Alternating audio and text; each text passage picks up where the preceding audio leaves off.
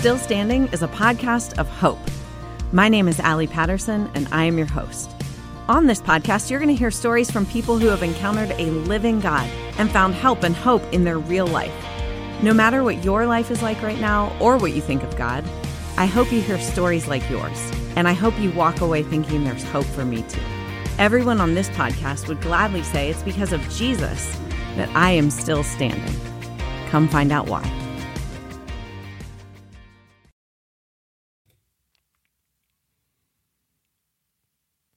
No, no os preocupéis. Este sí tiene las melodías desde el inicio. No os preocupéis. Eh, no, hay ningún fallo con este. Vamos.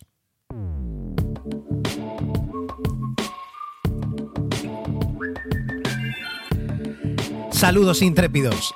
Este es el episodio 025 de un podcast donde tecnología, aeronáutica y astronáutica se unen para disfrute de su autor, arroba Ger7, y espero que para el vuestro también. Si 4 kilobytes llevaron al hombre a la luna, imaginad lo que podemos hacer nosotros. Despeguemos. Y eh, bueno, eh, vamos a empezar un poquito eh, con, con, el tema de la semana pasada. No es que me declarara en rebeldía con las sintonías, es que simplemente eh, a la hora de exportar la pista, bueno, exportar todo el podcast, estaban muteada eh, la, pista de, sonidos, la, la, pista de melodías. Y entonces no pensé que por el hecho de tenerla muteada eh, saliera muteada en el podcast. Y Hindenburg pues trabaja así. Y no me di cuenta, no repasé el archivo una vez exportado, porque bueno, ya es un poquito de práctica y un poquito de demasiada confianza se ve. Así que bueno, eh, no salió. Em, varios me avisasteis, Emilio incluido, y bueno, pues tan pronto como pude, pues simplemente desmuteé, volví a exportar y volví a subir. Pero claro, muchos, muchas de las aplicaciones de podcast eh, eh, descargan el episodio nada más se publica, por tanto, muchos ya lo teníais. Así que bueno, pues eh, no sé si pedir disculpas, porque al fin y al cabo tampoco, tampoco pasa nada por no escuchar unas melodías que es verdad que no me gustan, me siguen sin gustar. Lo que pasa es que, bueno, en la lista de prioridades de buscar una, un, unas nuevas sintonías así, digamos, que, me, se parezcan un poquito más a lo que yo tengo en la cabeza, pues está muy abajo, muy abajo esa prioridad y al final nunca sale. Sí es verdad que a mí me gustaría que fuera más un toque, un toque más de jazz e incluso... Eh, si ya me liara la manta la cabeza, dejaría siempre así un fondito de música de jazz. Lo que ocurre es que si pongo ese fondo, la idea es, ¿no? Como que el podcast adquiera un, un punto así nocturno, uh, tranquilo, pues eh, pausado. Y, y, la verdad es que luego cuando escucho a veces mis podcasts, porque es verdad que de vez en cuando escucho un poquito para ver eh, qué tal ha ido, uh, justamente este no lo escuché, de ahí el tema de las melodías, pero a veces sí los escucho. Me doy cuenta que siempre voy hablando como, como si, yo qué sé, como si tuviera seis minutos antes de coger un vuelo y, y tengo que contar algo complicadísimo en muy poco tiempo. Entonces, eh, de momento no va a haber música de jazz porque entonces quedaría un poquito raro, ¿no? Una música así tranquila, nocturna, con alguien que está hablando en plan... ¡Ah! Vale. Disculpad toda esta cosa que. todo esto que se acabo de soltar, pero tenía. Tengo ganas a veces de, compartir un poquito mis reflexiones acerca del podcast y mis reflexiones acerca de, sentarme aquí cada semana y grabar con vosotros. Y es el momento de hacerlo, antes de que nos, pongamos en harina, metamos en harina y, y, saquemos aquí las tres secciones que hoy tengo preparadas y con muchas, muchas ganas de contaros. Así que eh, no perdamos más tiempo, vamos a ello.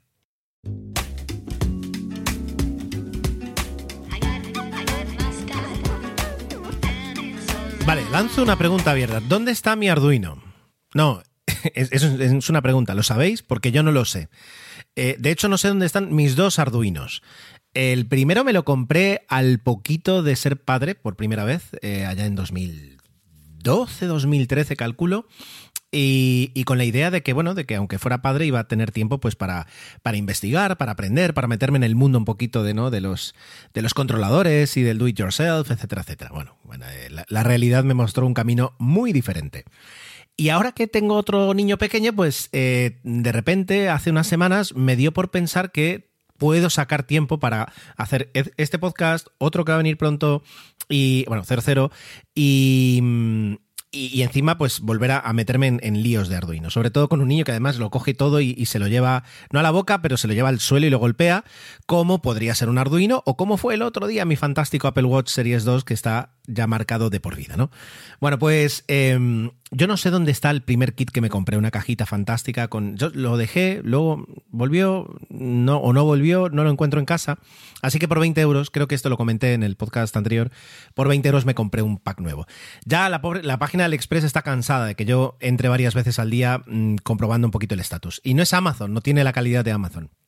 Pero, oye, ha mejorado para algunos envíos AliExpress y, me ha indicado que, por ejemplo, ya ha llegado a España y que ha pasado a aduanas. Entonces, ahora eh, estoy pendiente de que se haga la entrega y a partir de ese momento, pues, pues no sé qué haré, porque vamos a ver de dónde saco el tiempo, pero al menos tengo muchas ganas.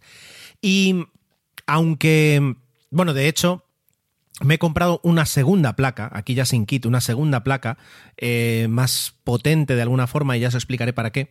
Y, esto no se lo he dicho a nadie, de, hecho sois los primeros que lo sabéis. Em, a ver, han sido 7 euros, quiero decir, tampoco voy a declarar según qué gastos. he, pensado que aunque muchos os sonará mm, un poquito lo que es Arduino, tal vez algunos ya, ya, hayáis trabajado con él, eh, con el sistema, un poquito con el universo Arduino, no estaría de más repasar un poquito la filosofía, los orígenes, em, que por cierto, hoy, preparando el episodio, mm, he encontrado ahí una parte, una parte de culebrón de los orígenes que es muy interesante. Bueno, dos partes en realidad, que también os contaré. Y, luego pues analizaremos un poquito la, base ¿no? de esa filosofía de ese, del proyecto de, Arduino y terminaremos contándoos lo que quiero hacer. A ver qué os parece y a ver si también me podéis aportar ideas al respecto. ¿Vale? Vamos allá. La primera pregunta, ¿qué es Arduino? ¿Os suena? ¿Nos suena? Bueno, vamos. Arduino es todo una serie de desarrollos de software y de hardware agrupado bajo el nombre comercial y la marca de Arduino eh, que tienen en común, por una parte, ser en código abierto. Esto es importante porque no solo el software es de código abierto, sino que el hardware también lo es. Eh, tú si quieres puedes comprarte los componentes y crear tu propia placa de Arduino si lo necesitas o si quieres o, si no quieres comprarte una, ¿vale? Ah, tanto el software como el hardware es, eh, de código abierto y que tiene como objetivo común el facilitar a todas las personas que no tienen un nivel técnico muy avanzado poder ah, aprender y poder desarrollar proyectos eh, caseros basados en la electrónica, en los sensores y en los actuadores. Esto es un poquito el, resumen. ¿Qué significa que eh, es hardware y software? Es decir, vale, la parte de software es un, entorno de desarrollo integrado, un IDE, que está muy bien, que permite manejar código, mm, enviarlo por USB a la placa, eh, hacer mm, pues eh, esquemas, hacer lo que quieras un poco, ¿no? Es decir, de hecho, la última versión, ahora cuando me he comprado, hacía años que no me, metía en el mundo de Arduino, pero ahora que he entrado en la página web, que ha avanzado muchísimo, de hecho lo que permite incluso es tener un editor web, cosa que antes pues tú te lo, descargabas y lo manejabas en tu, en ordenador, pero ahora lo puedes tener incluso eh, online, en la nube, entonces ahí tienes tus proyectos y, tienes lo que, lo que quieras, ¿no? eso está muy bien. Y luego, la parte de hardware, que eso también código abierto, como decía, es una controladora. Es un controlador o controladora, no sé cómo, cómo decirlo. ¿Qué es un controlador?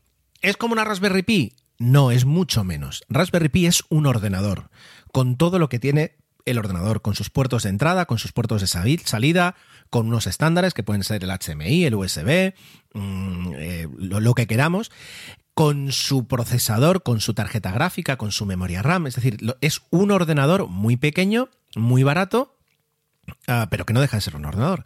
Y luego, por supuesto, cuando arranca, eh, arranca un sistema operativo que tú le tienes que cargar, eh, que puede ser un bueno, tiene que ser un Linux, pero puede ser pues el color favorito de Linux que tú quieras, o puedes compilártelo tú si, si sabes, ¿no?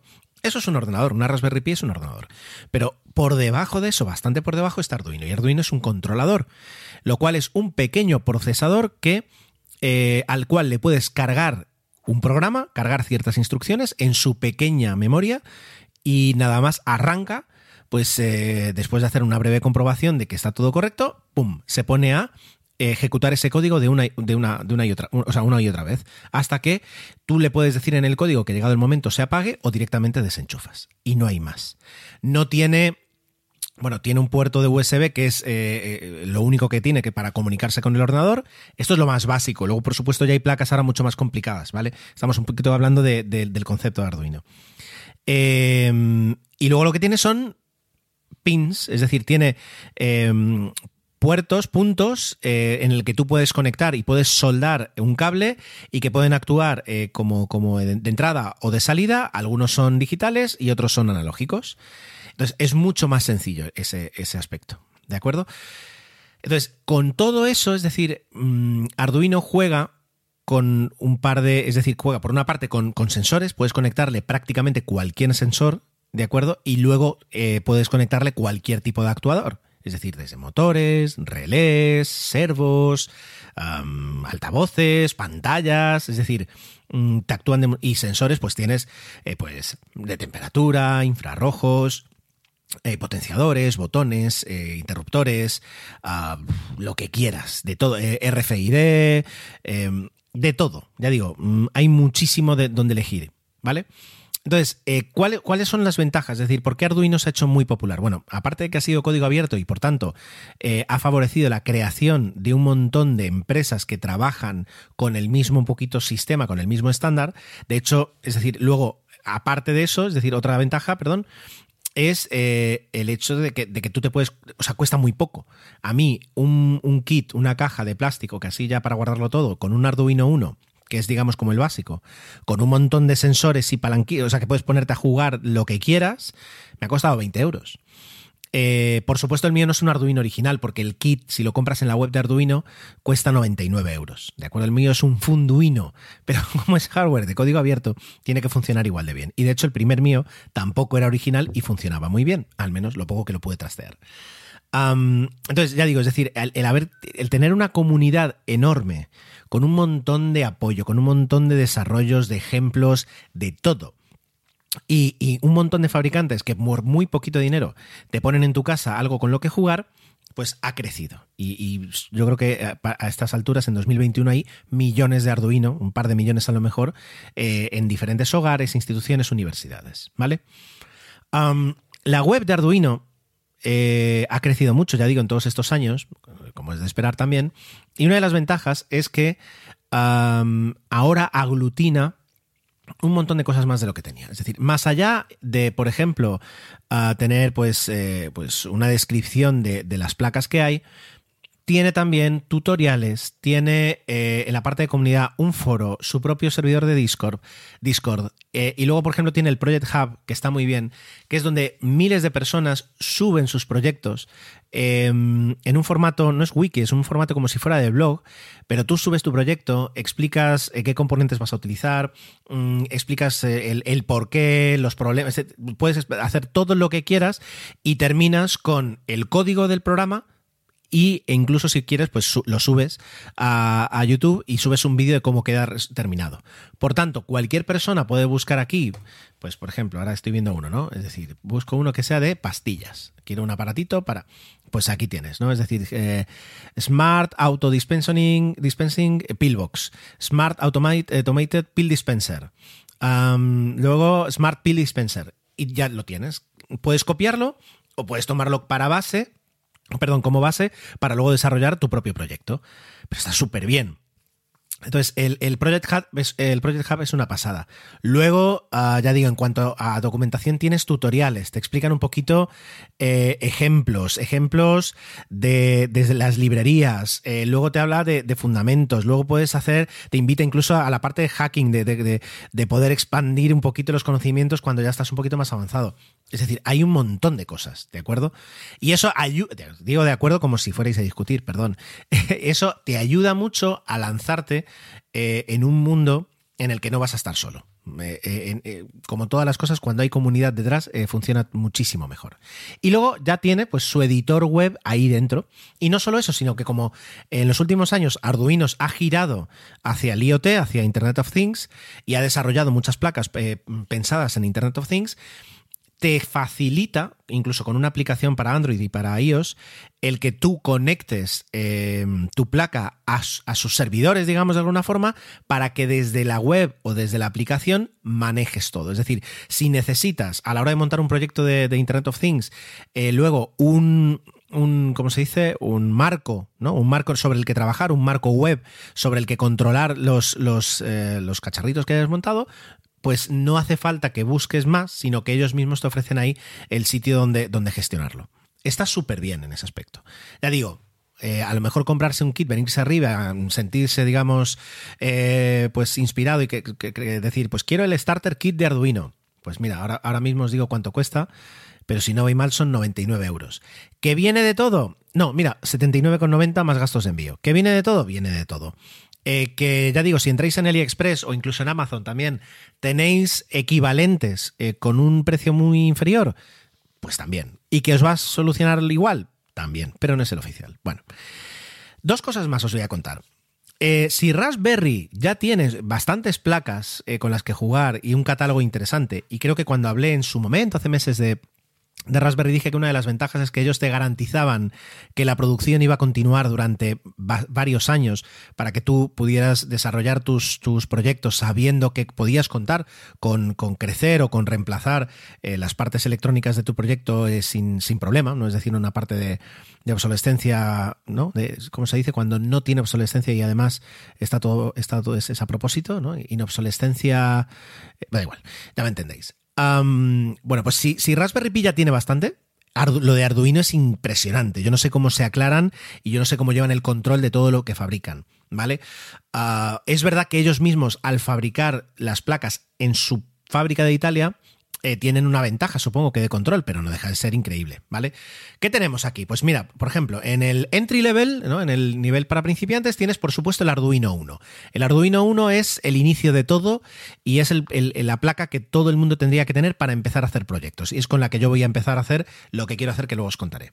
Luego eh, tienes el Arduino eh, Micro, que es algo que tiene un formato mucho más pequeño, es un formato de 6 centímetros por 2 centímetros y medio. Imaginaos que la plaquita es eso, 6 centímetros por 2 centímetros y medio. La puedes colocar donde te dé la gana. Y tiene un, mini USB para enchufarlo. Y luego ya nos vamos al Arduino Nano, que es igual, pero incluso un pelín más pequeño.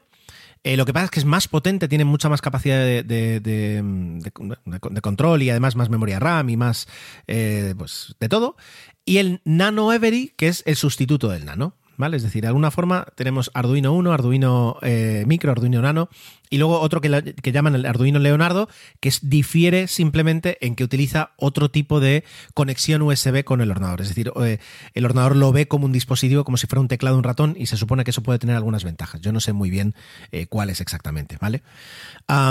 por cierto, un dato del Arduino, para que os hagáis una idea del Arduino básico, del Arduino 1, a, ver si lo tengo aquí para eh, confirmaros. Es decir, ¿qué, ¿de cuánto estamos hablando? Es decir, ¿qué, procesador lleva esto? Pues esto lleva un procesador eh, ATmega 328 que es nada, es decir, es, un, cacharrín que va a 16 megahercios y tiene eh, una, una memoria una memoria, digamos, donde cargar los. It's intern John. Celebrate the coziest season with Safeway. They're bringing all the fall flavors to you. From pumpkin everything to caramel apples and all of your seasonal favorites. Make the most of those fireside dinners, game winning touchdowns, and warm family gatherings. Visit your neighborhood Safeway today or shop online for easy pickup or delivery. They're here to help you spice, season, and savor every moment. Sincerely, Safeway. Powerful is the Cox network? So powerful that one day the internet will let your doctor perform miracles from thousands of miles away. Connecting to remote operating room. Giving a whole new meaning to the term house call. Operation complete. The Cox network. With gig speeds everywhere, it's internet built for tomorrow, today. Cox, bringing us closer. In Cox serviceable areas, speeds vary and are not guaranteed. Cox terms apply, other restrictions may apply. Programas de 32 kilobytes, donde medio kilobyte se usa por el arrancador, por el bootloader, ¿no? por, el programa de arranque. O sea que te quedan 31 mm, kilobytes y medio para gestionar. Luego tiene una memoria RAM espectacular de 2 kilobytes y una memoria programable EPROM de 1 kilobyte. Entonces, eh, no, al inicio del podcast siempre digo lo de que 4 kilobytes llevaron al hombre a la luna. Bueno, pues aquí no tenemos 4, eh, tenemos incluso dos, porque de hecho los, los 4 kilobytes de los que hablo al inicio es de memoria RAM. Aquí tenemos la mitad, 2 kilobytes. Esto, es decir, ¿es una limitación? Bueno, pues para el tipo de programas que tienes que cargar en un Arduino 1, no. A partir de ese momento, eh, tienes eh, placas más potentes, ¿de acuerdo? Y, y, de hecho, si no voy mal, la Nano ya incluye un procesador de, a lo mejor ahora me equivoco y estoy intentando aquí hacerlo a la vez, pero tiene un procesador de 32... Eh, no, tiene el mismo procesador y la misma memoria, simplemente es que es más pequeño. El Maker, que es un, proyecto más, más avanzado, un producto más nuevo, sí que ya viene con procesadores de 32, de 32 bits, esto es todo 8 bits, y ya permite hacer muchas más cosas, tiene una memoria más, más amplia, ¿vale? Luego, ¿Qué tenemos aquí? Pues eh, el Arduino Nano 33 eh, con Bluetooth integrado. El que tiene Bluetooth integrado y además nueve sensores más, que tiene sensores, eh, no sé si es brújula, de luz, o sea, eh, aquí, de color, brillo y proximidad y de gestos, un micrófono digital, eh, detector de movimiento, de vibración y de orientación, de temperatura, de humedad y de presión. Y todo esto lo trae un aparatito que tiene un tamaño de, si no voy mal, de 6 de 6 centímetros por 2,5 y que te cuesta 27 euros.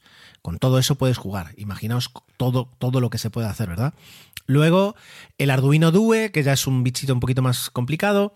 Eh, luego el Arduino Cero, que es eh, también algo bastante básico. Y luego dentro de lo que es Internet de las cosas, el, Internet of Things, el IoT, tenemos un montón de aparatitos, eh, cada uno con, su, con sus ventajas y con sus inconvenientes. Pero os estoy hablando de 1, 2, 3, 4, 5, 6, 7, 8 tranquilamente. O sea que a la larga tienen, yo qué sé, 20, 20 productos diferentes a la venta eh, constantemente. Uno de los arduinos, digamos, o sea, como ya digamos exten extendidos de, del básico, es el Arduino Mega, que es la, otra placa que me he comprado, que es igual al, al, al, al, al normal, al 1, Solo que viene con más entradas y salidas, con más pins para conectarles más cosas. Y en el proyecto que quiero hacer yo, como me da la sensación de que voy a, no me van a bastar los 20 pins que, que trae el, el, Arduino 1, pues me he comprado este que viene con, 50, con 60 en total, si no voy mal. Entonces, eso debería bastar. Y ya veis, este aparatito cuesta pues, 7 euros en AliExpress y me lo envían, porque este sí que me va a tardar un poquito más, me da la sensación. Además, adicionalmente, te, le puedes comprar eh, placas que se enchufan encima del Arduino así plum, plum y que ya le dan mm, funcionalidades. Como por ejemplo, yo que sé, le quieres tener Wi-Fi y Bluetooth, pues colocas un, se llama un Shield, bloom, lo colocas encima, queda perfectamente encajado y a partir de ese momento ya el Arduino tiene eh, esas capacidades o le quieres comprar, pues uno que te controle, por ejemplo, que tenga eh, eh, GPS, pues plum, lo enchufas uno y luego a la hora de hacer el programa lo único que tienes que hacer es incluir la, la, librería y trabajar con ese y trabajar con ese SIL que le acabas de poner. Es una, es una pasada. Yo, ya digo, bueno, y, si entramos en los retirados que acabo de ver aquí, hay una barbaridad. Bueno, yo os recomiendo, si, si, os gusta un poquito estas cosas, si os gusta trastear, o, o al menos como yo, ¿no?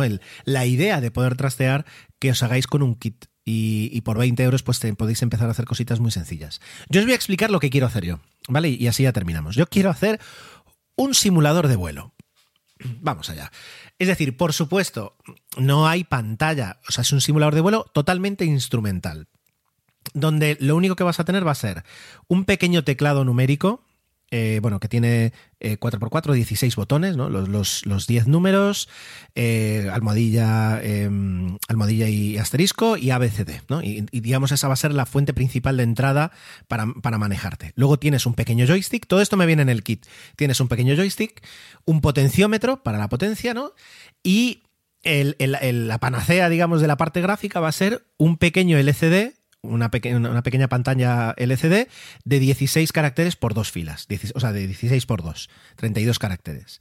Y luego además, pues los típicos tubos ¿no? eh, LCD, que son lo, los que te marca de 1 a 10, ¿no? lo, que todo el mundo tiene en los relojes, eh, de casa, etcétera, etcétera, pues el típico, eh, la típica pantallita que te vienen cuatro números o te viene un número, pues también. Es decir, que te puede marcar de 0 a 9999, pues también.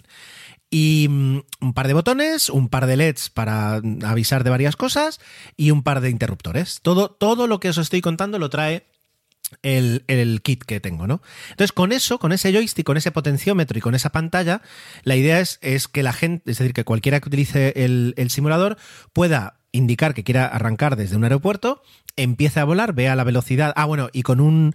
Y con un. Eh, lo diría, con un, con un actuador, con un. Ahora me sale. Eh, mostrar un, una, una aguja que marque un poco la altitud, ¿vale? Entonces, con, un servo, con un pequeño servo, marcar la altitud eh, de, de, tu, de, tu, aparato, ¿no? De, de, tu avión.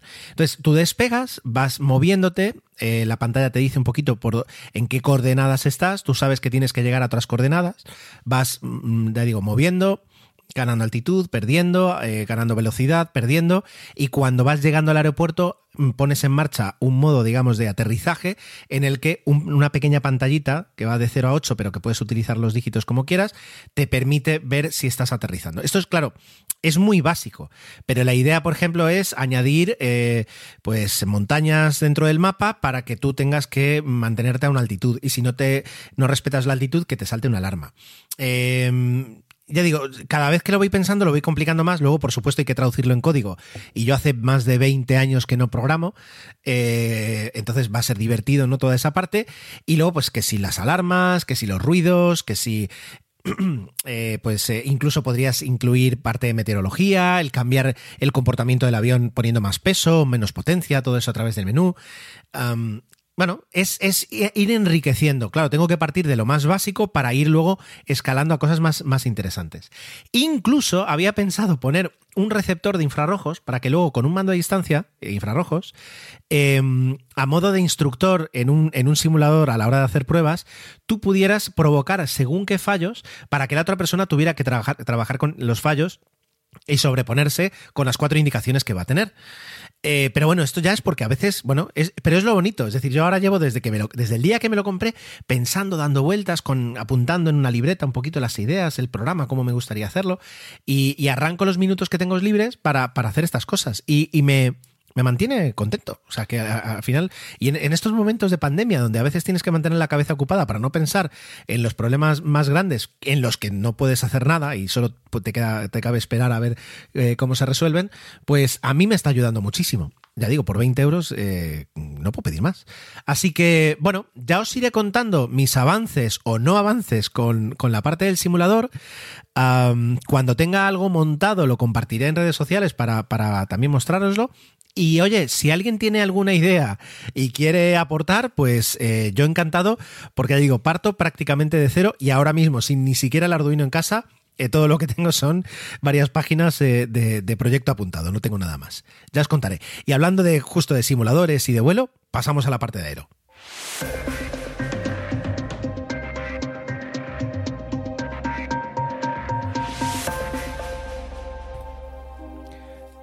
Es un poquito absurdo lo que voy a hacer, pero voy a continuar con lo anterior, porque antes os he contado que había una parte de Culebrón y, al final me doy cuenta que he terminado la sección y no, os la he contado. Eh, entrando en, la página de Wikipedia, que es pues una forma básica ¿no? de, de, recopilar información y partir de ahí, he encontrado casi sin querer la historia de Hernando Barragán, que fue un estudiante del instituto donde se creó el Arduino un par de años antes de que, de que arrancara, y que él creó eh, todo un entorno y todo un, ecosistema idéntico al de Arduino, es decir, con el mismo propósito, con el de permitir que personas con, bajo nivel técnico pudieran programar y pudieran diseñar interfaces humanas con, máquinas, ¿vale? Eh, lo llamó Wiring. Y, fue su trabajo de, de, fin de carrera, su, proyecto ¿no? de, doctorado, de fin creo que de doctorado, eh, que por supuesto fue bien, se lo aceptaron, etcétera, etcétera. Eh, está basado también en la misma tecnología, el mismo tipo de procesadores, no exactamente el mismo, era un poquito más caro porque era un procesador más complejo. Eh, y, el, y, de hecho, pues el desarrollo de incluso del lenguaje de programación, la simplificación, etcétera, etcétera, también la hizo él. Eh, el, programa, digamos, que sigue vivo, Wiring, el programa, digamos, para integrar, para conectar las placas, programarlas, subir los programas, etcétera, etcétera, todo se parece mucho, porque además, por supuesto, era open source. Él terminó, volvió a Colombia y de repente, eh, según parece, los prof profesor, un par, o sea, un par de profesores de allí decidieron poner en marcha el proyecto Arduino, que era exacta, lo mismo, era una continuación lógica y, y, vamos, enca súper encaminada de lo que él había hecho con Wiring, pero en lugar de ser Wiring y decirle, mira, vamos a continuar esto, queremos continuar esto contigo, eh, decidieron dejarlo de lado, cambiarle el nombre, llamarlo Arduino, hacer un fork del hardware y del software que se, de los proyectos, digamos, de los desarrollos que ya había y arrancar sin él. Y, es curioso, y, él pues dice que todavía sigue sin entender por qué. Claro, a ver, esto es su, punto de vista, habría que ver el otro, pero luego además, es decir, la, las, los cinco, digamos, que arrancaron Arduino, hasta hace cuatro años hubo toda una disputa legal con los nombres, las patentes, bueno, hubo, hubo todo un jaleo, así que en estos proyectos que a veces son tan inspirativos, eh, inspirativos existe. Uh, tienen su parte, tienen su parte de, de ¿cómo se dice? De, de, entramado y de egos y de decisiones, eh, bueno, voluntades. Es, es, complicado, todos los proyectos tienen esa parte, eh, pero bueno, eso no empaña luego el fin último y sobre todo la comunidad que independientemente de todo esto se ha creado. Bueno, eh, arranquemos otra vez la, la, la sección de aéreo.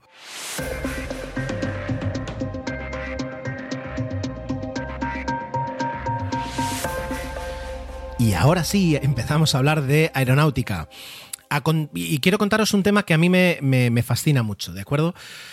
Hagamos como en Las Chicas de Oro. ¿Os acordáis, los que tengáis edad y os acordáis Las Chicas de Oro, que Sofía, la madre de Dorothy, eh, a veces empezaba con Sicilia, 1928? Bueno, pues yo os voy a hablar, ¿no? Seattle, 1970. En, 1900, en, en la década de los 70, Boeing competía contra McDonnell Douglas, el Airbus prácticamente Airbus no existía, estaban um, pensando en sacarse de la manga, el A300, de la manga no, de, las mesas de ingeniería, el A300, pero todavía era un proyecto, no volaba. Y Boeing era el claro dominante junto con McDonnell Douglas. ¿Qué tenía Boeing para ofrecer? Pues tenía todavía el 707, que era un avión eh, del que ya os hablé, ¿no? El avión que lo inició todo. De ahí habían sacado el 727, que era un avión más pequeño, trimotor, destinado a, a, cubrir un mercado de unos 180 pasajeros y, y, unas distancias más, más, o sea, de punta a punta más o menos del continente. Luego tenía el 737, que en aquella época era un avión mucho más pequeño, de 120, 130 plazas nada más, eh, para rutas pues menos densas y con, con menos autonomía. Y luego tenía el gigantón, el 747, eh, que acababa de empezar a volar justo en el año 70. Éxito de ventas, espectacular, brutal. Eh, podía saltar de continente a continente, llevando 400 personas o 300 y pico personas en aquella época, teniendo en cuenta que la densidad de los asientos y las zonas de ocio eran más grandes, ¿no? Era, era otra aviación. Bueno, pues así como empiezan los 70, Boeing se da cuenta y, las compañías le empiezan a, a tocar la, a la puerta diciendo, oye, necesitamos un avión, sobre todo pensando en las compañías estadounidenses de la época, necesitamos un avión que nos permita cubrir el enorme hueco que hay entre la capacidad del 727 y la capacidad del 747. Es decir, si el 727 llega a 180 y el 747 arranca en 300 y pico, eh, ahí hay un vacío. Y tenemos rutas que demandan eh, no perder dinero porque no podemos coger más pasajeros como con el 727 y no perder dinero porque volamos aviones medio vacíos con el 747. Entonces, Boeing le dio muchas vueltas y, y creó una pareja de aviones eh, que ha tenido un éxito fantástico, es decir, creó el 757 y el 767. Son dos aviones que nacieron a la vez y de hecho compartían diferentes desarrollos de ingeniería, es decir, un ala similar, una cabina similar, soluciones tecnológicas similares que ya digamos apuntaban a eh, reducir costes de mantenimiento y luego también facilitar la transición de pilotos de un avión a otro, porque aunque son aviones muy diferentes, el hecho de que a la hora de crearlos eh, se hayan pensado a la vez y se hayan pensado digamos como pareja permite que, la forma de, de, de, operarlos, la forma de, de, mantenerlos y la forma de volarlos sea parecida. Entonces, a la hora de saltar tanto un mecánico como un piloto de un avión a otro, es más sencillo. Bueno, pues estos dos aviones fueron espectaculares, ¿de acuerdo? Eh, originalmente estaban pensados para, también para volar de, de, un, un, de, una punta a otra punta de Estados Unidos, pero eh, como el equipo A no tardaron eh, las, las, aerolíneas en encontrarles otras funcionalidades. Y durante muchos años, junto con el A300, el 767 se convirtió un poquito en el rey del Pacífico, porque, perdón, el rey del Atlántico, porque era un avión fantástico para volar vuelos de hasta 8 horas con un número decente de pasajeros. Eh, tal es así que luego Boeing sacó la versión 300 del avión, que era una, el 767-300, era un, un, un, avión alargado, e incluso a finales de los 90 el avión 400, que era más alargado todavía. ¿De cuántos pasajeros estamos hablando? Pues un 757 estamos hablando que podía manejar entre 220, bueno, entre 190 y 230, 240 pasajeros. Un 767 podía manejar a partir de 220, 200, 230 pasajeros hasta 260, 270. Todo, por supuesto, y aquí un día cuando hablemos de interiores os contaré que las configuraciones que tienen las aerolíneas de los aviones hacen que cambien de una forma espectacular. Había, de hecho, siguen operándola una empresa como TUI, un 757 muy orientado hacia el turismo para hacer vuelos entre Alemania y, España, por ejemplo, que lleva casi casi 240 pasajeros. Y yo tuve la fortuna de volar en un 757 eh, de um, Continental entre Madrid, la, extinta Continental, entre Madrid y Nueva York, que yo conté 175 asientos. Entonces cambia muchísimo. ¿Vale? Y claro, el, el, hecho de que tú metas 240 eh, asientos en un avión hace que la autonomía, como pesa más, la autonomía se reduce y a lo mejor te puede volar 5 horitas. Eh, y sin embargo, el 757 con 175 asientos, como el que volé yo, cruzaba el Atlántico y podía volar 8, 9 y casi casi 10 horas, ¿vale? Entonces, fueron unos aviones tremendamente exitosos.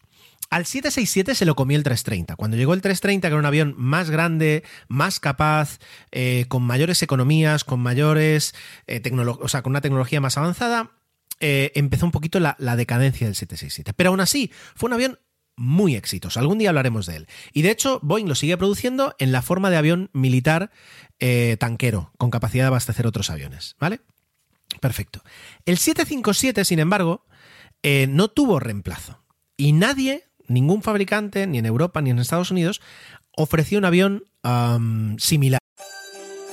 Be delighted this holiday season at Ice and Lights, the winter village at Cameron Run. Just minutes from Old Town Alexandria. Stroll through the park and enjoy winter photo ops, light displays, hot chocolate, and a warm treat. The winter village offers playtime for the entire family. Extend the magic of the holidays by visiting early, starting November 17th. Get your tickets now at CameronIceandLights.com. That's CameronIceandLights.com. Powerful is the Cox network? So powerful that one day the internet will let your doctor perform miracles from thousands of miles away. Connecting to remote operating room. Giving a whole new meaning to the term house call. Operation complete. The Cox network. With gig speeds everywhere, it's internet built for tomorrow, today. Cox, bringing us closer. In Cox serviceable areas, speeds vary and are not guaranteed. Cox terms apply, other restrictions may apply. ¿De acuerdo? Entonces, ¿de qué murió el 7? Es decir, el 757 se, se des descontinuó a principios del siglo XXI. Dejó de fabricarse porque Boeing no lo vendía, porque en ese momento todas las compañías iban a aviones más grandes.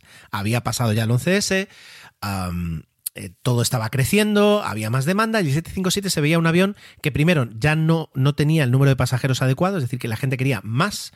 Y luego, por otra parte, eh, era un avión de los pensado en los 70, que, empezó a volar en los 80 y por tanto la economía del avión no era la adecuada. Era un avión que se podía, digamos, prácticamente eh, volar, si se diseñara de cero ahora, podría volar con, con, un, con un consumo muy inferior, tenía unos motores muy potentes, no era un avión, o sea, era ligero, pero con, con los estándares de ahora ya no lo era tanto, etcétera, etcétera, etcétera. Entonces Boeing dejó de fabricar el 757. Y a los pocos años se dio cuenta de que había vuelto a crear un hueco enorme que nadie estaba cubriendo. ¿Vale? ¿Por qué? Porque el, el, el 737 no subía de las 180 plazas. Con la versión 900 llegaron a las 190 plazas, casi 200, pero raspando. Pero era un avión que iba con esos pasajeros limitados, o sea, no era capaz de hacerte un vuelo transatlántico o de levantarte carga, no podías meterle palets de carga y por tanto ganar dinero con la carga. No, no, o sea, sí, volaba esos pasajeros, pero no era lo mismo.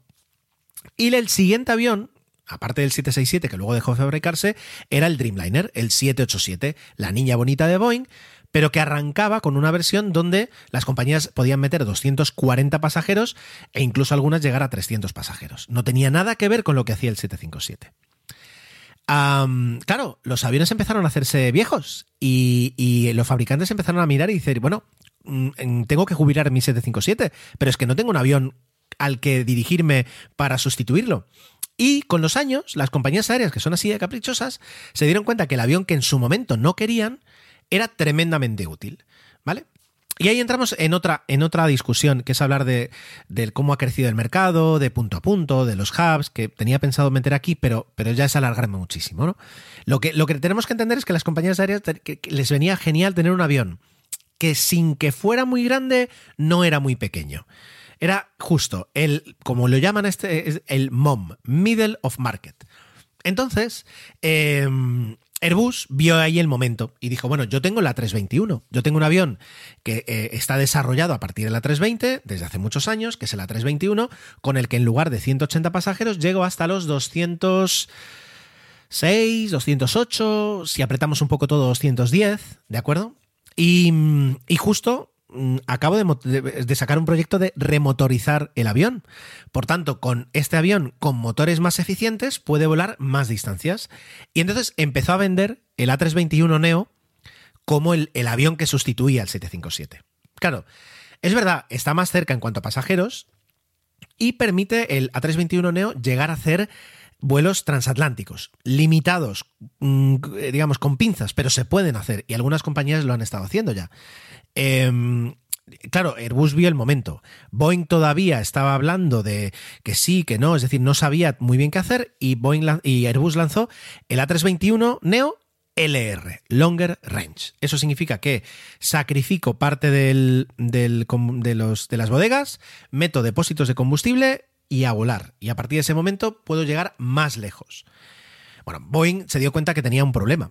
Y entonces lanzó un proyecto que era el del NMA, New Midsize Airplane, nuevo avión de tamaño medio.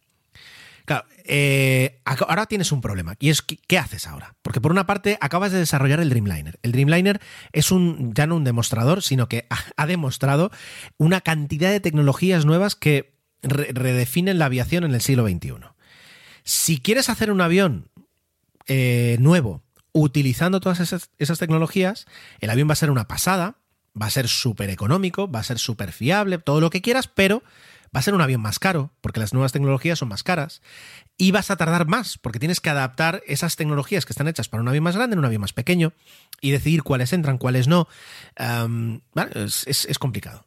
O, digamos, puedes partir, digamos, de lo que ya tienes. Pero claro, el 737 es un avión que ya no da más, absolutamente. Si el A321 lo han estirado y, no da más, pues el, el, 737 menos todavía.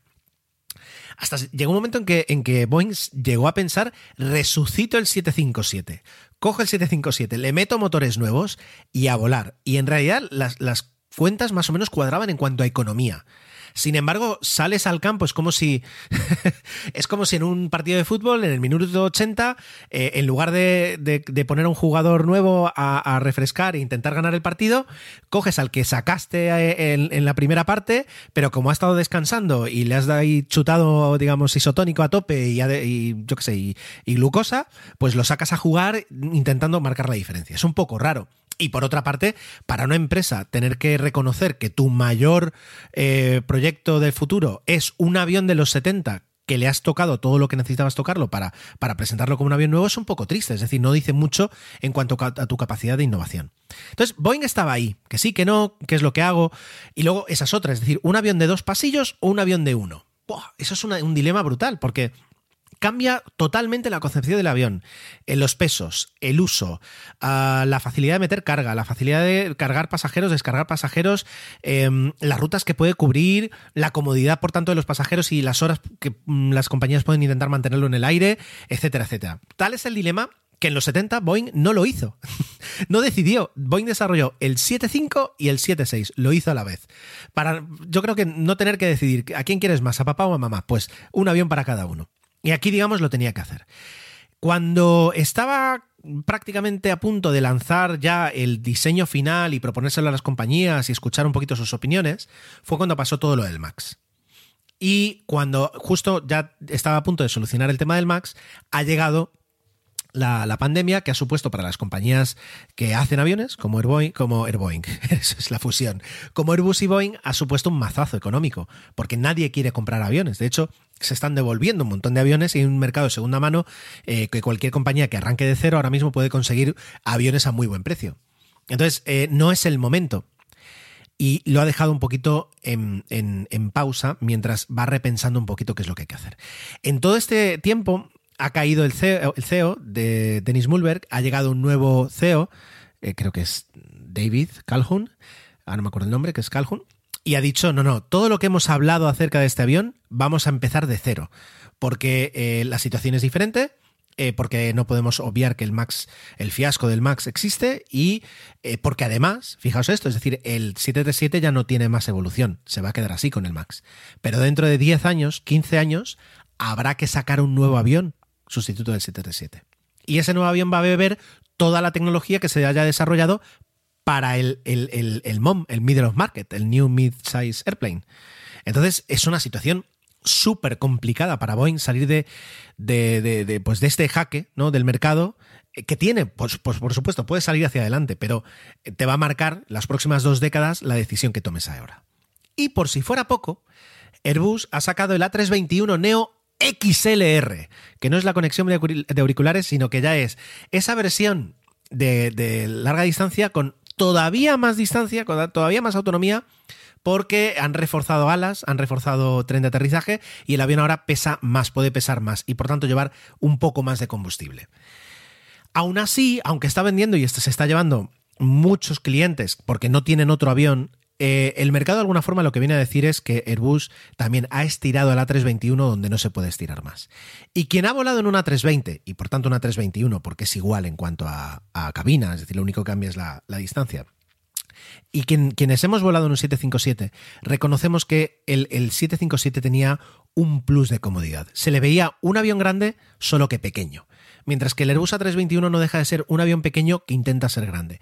Y aunque esto parezca que lo que acabo de decir es una tontería, cuando subes a un avión notas, es decir, las distancias, el, equipamiento, la capacidad de poner más baños, un gali más completo, tienes más metros cuadrados un poquito con los que jugar. Y en el 321 no tenemos eso, es decir, es, diferente.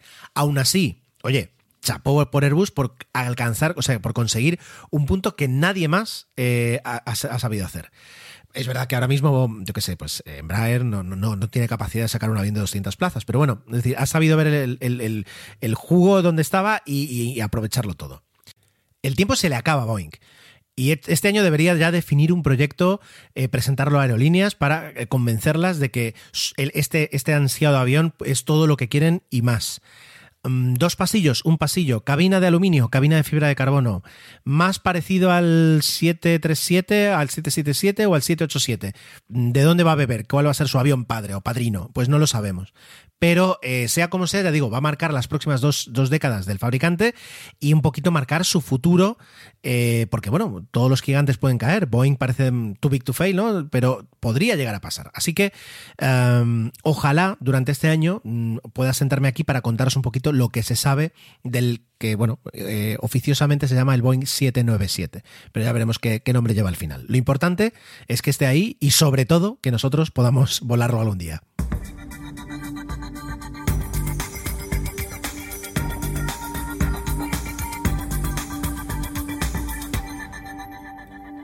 Y de una familia a otra. Estamos hablando aquí, pues, del 737, cómo había evolucionado el 7. Es muy interesante eh, la, historia de los desarrollos de los aviones de Boeing. Sí que me atrevo a decir, vale, yo soy, ¿cómo Yo soy fanboy de Apple y de Boeing, lo debo reconocer. Pero la historia, digamos, de cómo han ido surgiendo los aviones Boeing, eh, pues los momentos, los usos, los padrinos, digamos, tecnológicos, tecnológicos que han tenido, me parece que es más interesante, más divertida que la de, la de Airbus con todos los respetos y teniendo en cuenta, quiero decir que eso no, cambia nada el que, el que sea un avión mejor, peor, quiero decir, simplemente es el, el, culebrón, digamos, que ha dado como nacimiento esos aviones, es, muy interesante con respecto al de, al Airbus. Algún día podemos hacerlo así, en plan culebrón y, y asignar papeles. Bueno, pues de esa familia de aviones a una familia de cohetes. El otro día en, estas charlas que a veces deberíamos grabar con Santi, que, tenemos brevemente un poquito antes de grabar, porque cuando grabas un podcast con alguien con quien no estás en el día a día, eh, si, si, te pones a grabar directamente y arrancas de cero, es un poco frío. ¿Vale? Es decir, hace falta un poquito de calentamiento en esto también. Hace falta, pues, eh, hablar de un poquito de cómo va la vida y terminar, pues, un poquito por los cerros de Úbeda hasta que alguien siempre dice, el, bueno, venga, vamos a grabar que se nos va el tiempo. Y mm, con Sandy estábamos hablando de un tema que, ya me lo he apuntado para hablar algún día con, él, por ejemplo, por supuesto, que es el, telescopio espacial James Webb, el próximo telescopio espacial que la NASA va a poner en marcha, se supone que este año o si no, principios del siguiente. Y preguntaba yo, inocente de mí, qué cohete lo iba a lanzar. Y, dije, ¿un Atlas 5? Y, Santi me recordó que no, que claro, que es, es, una carga muy pesada que la va a lanzar un Ariane 5. Y que además esa es parte de, de la, la cooperación en el desarrollo del telescopio con la Agencia Espacial Europea. ¿no? La Agencia Espacial Europea pone el cohete. De ahí salió un poco a qué nervios o qué... O sea, tú estás 20 años, porque este telescopio lleva 20 años, ¿no? Desde que empezó a, diseñarse, a, hablar de él, hasta que prácticamente ya ha quedado listo. Lleva 20 años y miles de millones de dólares de, de sobrecoste eh, en, la, en el horno. Entonces, llega, llega, un momento en el que lo pones en marcha, lo mandas a, en este caso, la Guayana Francesa, encima de un cohete y lo lanzas, la responsabilidad del, de Ariane Space de poner el cohete, de que sea un lanzamiento exitoso, porque como te lo cargues, te has cargado 20 años de trabajo y miles y miles de millones de dólares, es muy duro. Y luego también para los, el responsable, los responsables del telescopio, el aceptar que durante un- unas horas el telescopio está fuera de su control en las manos de otra empresa que eh, puede cargárselo, ¿no? Es decir, es muy duro pensar en eso. Hablando, pues, hablando un poquito de eso, de la fiabilidad, de, la tranquilidad con la que tú colocas un, un- proyecto en el que has estado trabajando, eh, incluso con Santi estuvimos hablando un poco del Atlas 5, ¿no? Y de que el Atlas 5 es un cohete que ha demostrado a lo largo de los años, eh, lleva ya 20 años volando, eh, que es muy fiable. ¿no? Es decir, y, y es un cohete prácticamente ahora mismo como, como- bueno, prácticamente no, lo es como el Falcon 9, ¿no? como el Falcon 9. Es un cohete en el que es muy raro que falle. Y cuando digo raro es porque tienen un, un porcentaje de éxito de, más del 99%. Entonces, bueno, pues podemos decir que sí. Hay otros cohetes, digamos, que no tienen esa marca tan elevada o que no destilan el mismo, el mismo, la misma confianza. No lo sé. A lo mejor, claro, como yo no tengo ni idea de estas cosas, pues me permito decir que no destilan la misma confianza. Una persona que sepa del tema me podría mandar callar la boca, por supuesto. Así que vamos a repasar un poquito la historia en este caso del Atlas, porque es, es muy interesante. Y lo primero que tenemos que, explicar es que el Atlas es ahora mismo una, una última evolución, o casi casi penúltima, de un cohete que no nació como cohete, nació como misil. Y eso pasa con varios. de hecho, cuando estuvimos hablando de las Voyager y hablamos del, lanzador, del Titán, el Titán también nació como, como misil. Es decir, son varios cohetes en Estados Unidos que tienen una vida eh, que viene de- del misil nuclear, del misil con cabezas nucleares, de los silos, de, de todo lo que hemos visto en las películas. Bueno, pues el Atlas, de hecho, fue el primer misil balístico que, que tuvo Estados Unidos. En los años 60 se fabricaron hasta 350, lo cual es una barbaridad. Claro, a los pocos años, con la evolución que hubo en los 60 de toda esta tecnología, a los pocos años quedó obsoleto. Y entonces, ¿qué es lo que hicieron? Bueno, pues ya que tenemos estos cohetes que pueden volar tranquilamente, eh, vamos a convertirlos en lanzadores espaciales y eh, que se pasen hasta, hasta el año 95 estuvieron lanzando misiles reconvertidos, ¿no? Ojo, no, no significa que, fuera un... Ah, bueno, aprovechémoslo también. Prácticamente desde el inicio del desarrollo, en cuanto se vio que el Atlas era un misil capaz de poner eh, pues, cargas nucleares en, no en órbita, sino en, trayectoria balística para, para atacar eh, Moscú y, donde, donde, quisiera Estados Unidos, eh, se le vio la posibilidad de que, bueno, podemos hacer las, las modificaciones necesarias y convertirlo en un lanzador espacial. Y de hecho, a John Glenn, el primer astronauta estadounidense que orbitó la Tierra, lo lanzó un cohete Atlas. ¿Vale? La misión Mercury, los, los primeros cohetes eh, tripulados, las primeras misiones tripuladas de la NASA, eh, los cuatro últimos, los cuatro, digamos, que, que, orbitaron, los puso en marcha un, un, misil, perdón, un, cohete Atlas. ¿De acuerdo? Entonces, desde entonces, desde los años 60, han estado volando durante décadas poniendo todo tipo de cargas en marcha. Y, lo ha hecho con, un éxito brutal, con muy, pocos fallos. De hecho, casi todas las explosiones o los problemas que ha habido ha sido a la hora de desarrollar nuevas tecnologías, nuevas mejoras, a la hora de probarlo, que ahí esperas que, bueno, que, pueda pasar. ¿no? Es decir, es como los, prototipos ahora de la Starship de SpaceX. Nadie diría eh, nadie contaría estas explosiones, estos fracasos, digamos, eh, nadie los contaría dentro del registro oficial de lanzamientos de la Starship cuando vuele, porque bueno, eh, hay momentos para aprender. Cosas curiosas que tiene el Atlas. Cuando el tráfico te sube la presión, nada mejor que una buena canción. Cuando las noticias ocupen tu atención, enfócate en lo que te alegra el corazón. Y cuando te sientas mal, un buen médico te ayuda a sanar. Sabemos que mantener tu salud es tu prioridad, también es la nuestra en Kaiser Permanente, donde trabajamos juntos para cuidar de todo lo que tú eres. Kaiser Permanente, para todo lo que tú eres. Kaiser Foundation Health Plan of the Mid-Atlantic Stay Inc., 2101 East Jefferson Street, Rockville, Maryland, 20852. Lucky Land Casino asking people what's the weirdest place you've gotten lucky? Lucky? In line at the deli, I guess? Aha, in my dentist's office.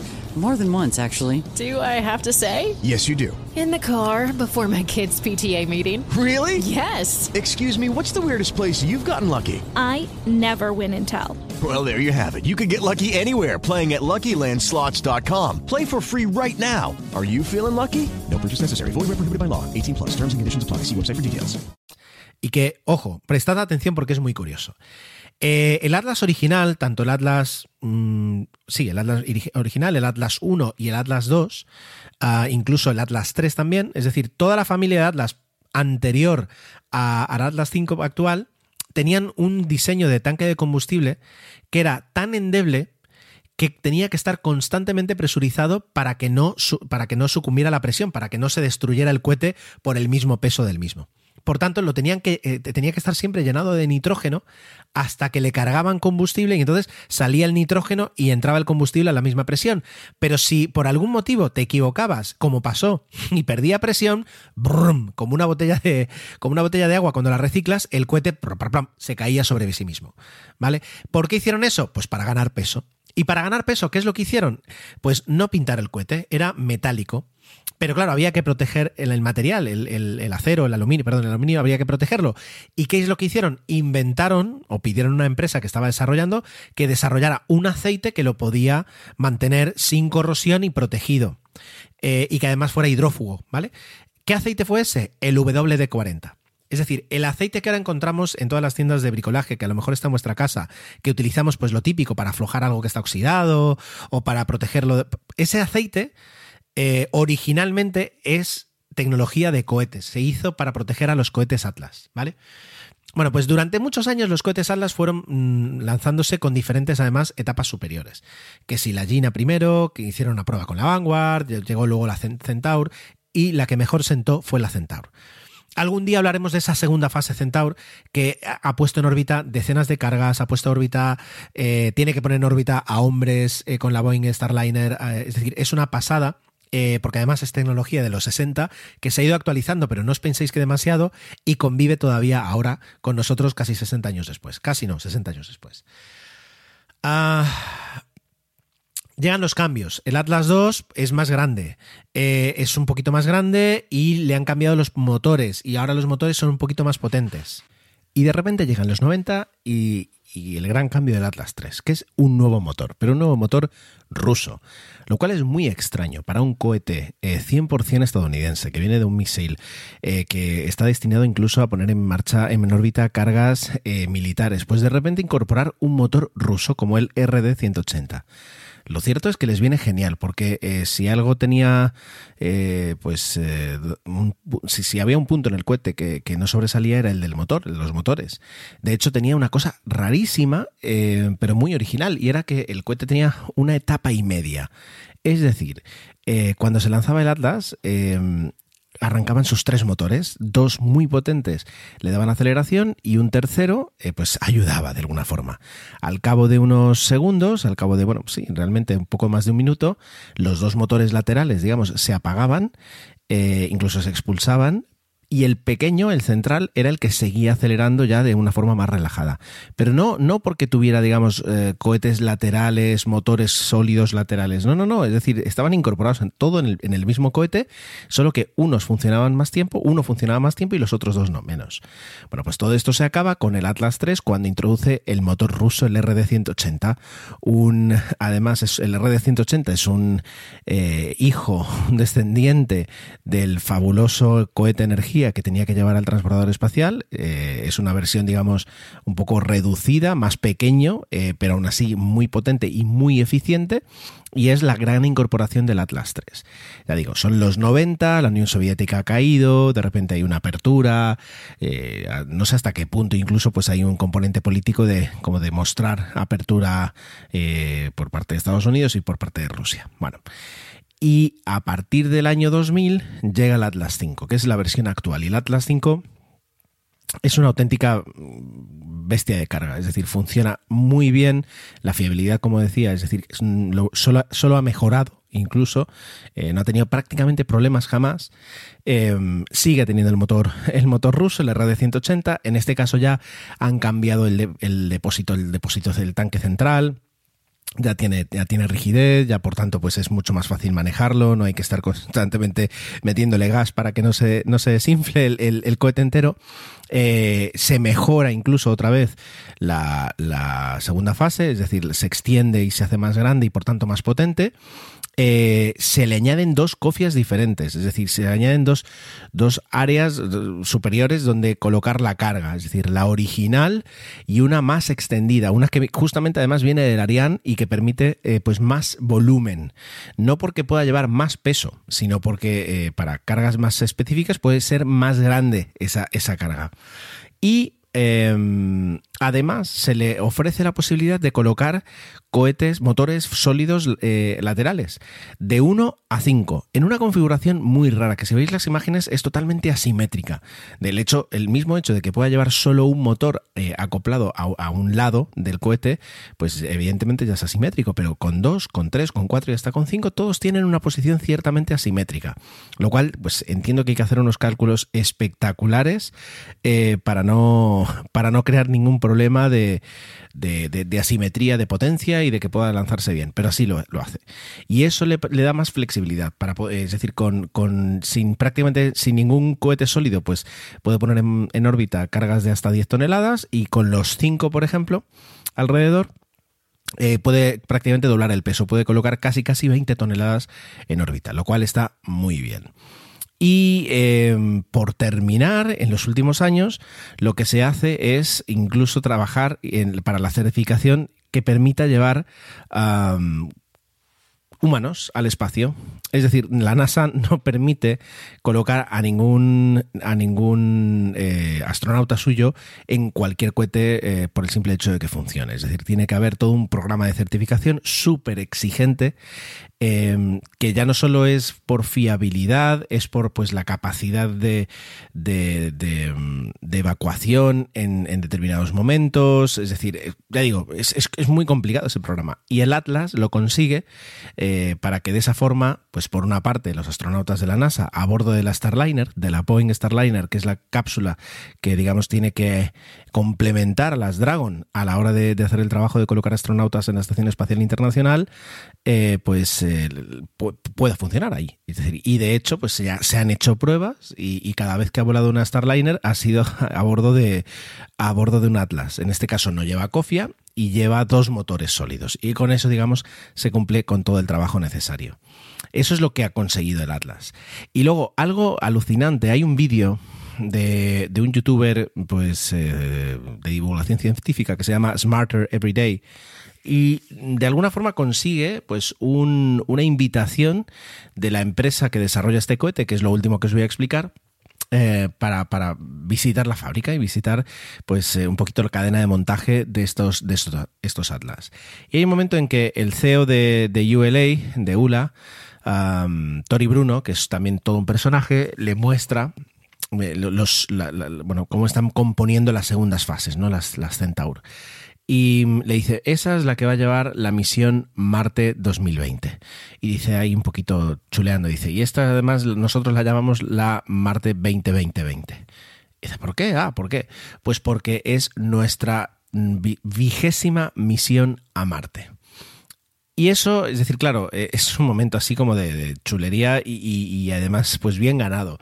Porque eh, así como, por ejemplo, los cohetes eh, Falcon de, SpaceX están especializados en poner en, órbita pues, satélites, lo cual es algo que requiere pues, muchísimo mérito y, muchísima precisión.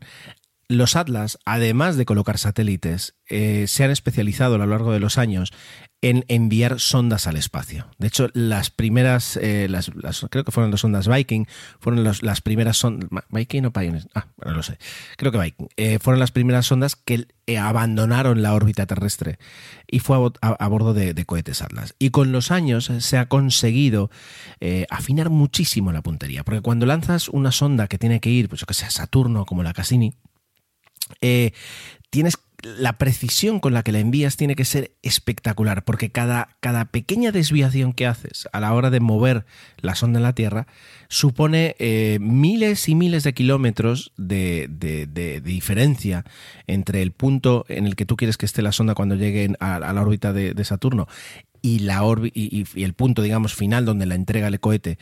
Y para poder corregir eso necesitas mucho combustible de la propia sonda que acorta la vida espacial de la sonda. Entonces, eh, a lo largo de los años, eh, los cohetes Atlas han conseguido esa precisión fantástica para poder ahorrar eh, combustible, para que eso supone pues prolongar la misión, asignarle un segundo, un tercer objetivo a las sondas, etcétera, etcétera. Y, eso es un mérito, desde luego, que hay que, que hay que darles, porque tienen ese conocimiento, han desarrollado, han desarrollado ese, ese, ese, mm, capacidades.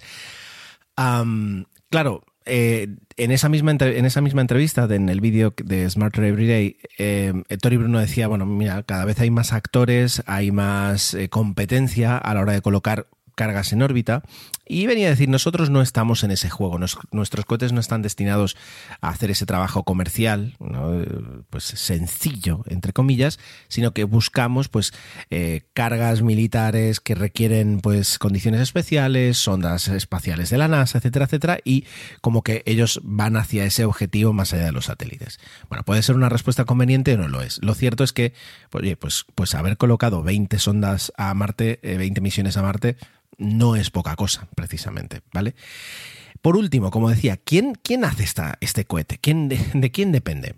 Pues este cohete es un producto de ULA, de ULA, ULA, ULA, como queráis, ¿vale? United Launch Alliance, ¿no? Alianza Unida de, Lanz- de Lanzadores. Ah, ¿Y qué es ULA? Pues es una UTE, es una, una, una joint venture, es una empresa conjunta que tiene dos eh, propietarios, eh, Boeing, precisamente, y Lockheed Martin. De alguna forma, cuando se juntaron, cada uno de ellos aportó un cohete. Eh, Boeing aportó el, el Delta, el Delta 4, y eh, Lockheed aportó el Atlas 5. ¿Cómo son estas cosas? Es decir, en realidad el Delta era un cohete de McDonnell, era un cohete de McDonnell. Eh, luego McDonnell se fusionó con McDonnell Douglas y luego Boeing absorbió McDonnell Douglas y de repente pues se encontró con que tenía ahí un cohete dentro de, los productos que ofrecía.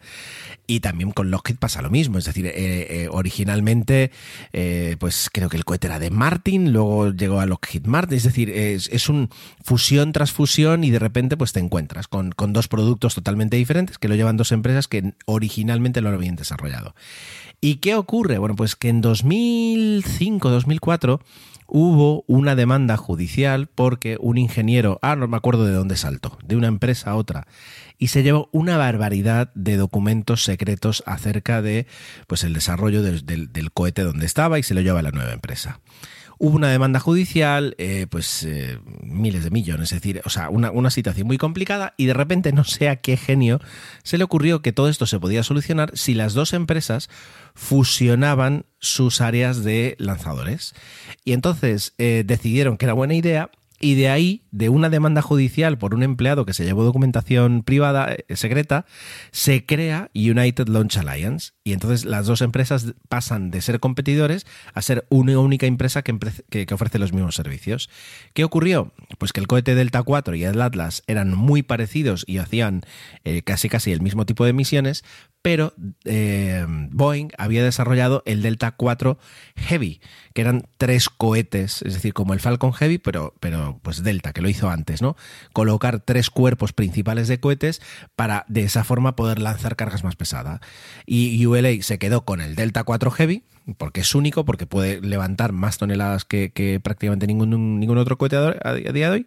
Y eh, eh, Lockheed se quedó con el Atlas 5, que era un poco más nuevo y más preciso y tenía algunas mm, bueno, el motor ruso era muy muy muy, muy eficiente y, convenía para las otras y de esa forma ahí se quedó ¿Tiene futuro el Atlas 5? Bueno, tiene un poco de futuro. Lleva 20 años lanzando, lanzando eh, satélites, lanzando sondas y le quedan todavía unos 10, 15 lanzamientos más.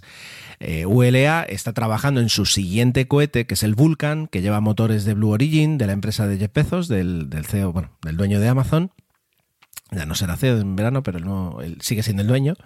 Eh, es un cohete nuevo, es un cohete más eh, con muchas capacidades, con más potente, en parte reutilizable, pero solo reutiliza los motores. Es una cosa muy interesante que un día podemos hablar. Pero eh, no deja de ser de alguna forma, incluso el, Vulcan, una evolución nueva del Atlas utiliza muchísima tecnología. Y es que, claro, es decir, evidentemente, tú me puedes decir, eh, realmente, o me podéis decir, eh, ¿realmente el Atlas 5 se parece algo al misil Atlas de hace 50 y pico de años? Claro, evolución tras evolución, así como van pasando los años, eh, va cambiando todo tanto que al final el producto final prácticamente no se parece nada al original. Pero cuando hablas de, tener, ofrecer un cohete, de ofrecer un lanzador que además tiene tanta fiabilidad, ya no solo es un tema de producto, de, hierro, de motor, de eh, control. Es un tema de eh, todo el sistema que tienes alrededor. Toda la parte humana que genera, o sea, que produce los cohetes, que los controla, la calidad, em, la puesta en marcha, la operación, em, el transporte. Es decir, todo trabaja en torno a, una base que ya tienes. Entonces, cuando vas haciendo cambios incrementales, eh, pero mantienes esa base, todo el trabajo que has hecho en pos, en pos de la seguridad, de, de, la fiabilidad, lo mantienes. Es decir, sin embargo, de repente romper, empezar de cero, eh, es muchísimo más complicado porque tienes que volver a, digamos, a construir esos puentes que te garantizan ¿no? la, seguridad y la fiabilidad. Sin embargo, si vas haciendo evoluciones, lo tienes. Y aunque al final eh, termines con un producto totalmente diferente, sí es verdad que tienen en común algo con el cohete anterior y ese tenía algo en común con el cohete anterior y así vas echando para atrás. Por tanto, los cambios no son tan drásticos y, y en seguridad, y en la aviación también se hace, esos cambios drásticos es lo que se intenta evitar siempre y se hacen eh, pues mucho más evolutivos forma que eh, la parte humana se adapte mejor. Y ahí es como tenemos eh, eh, pues como resultado el Atlas 5 y el próximo Vulcan, que ya digo, también tiene una parte de evolución con respecto al Atlas 5.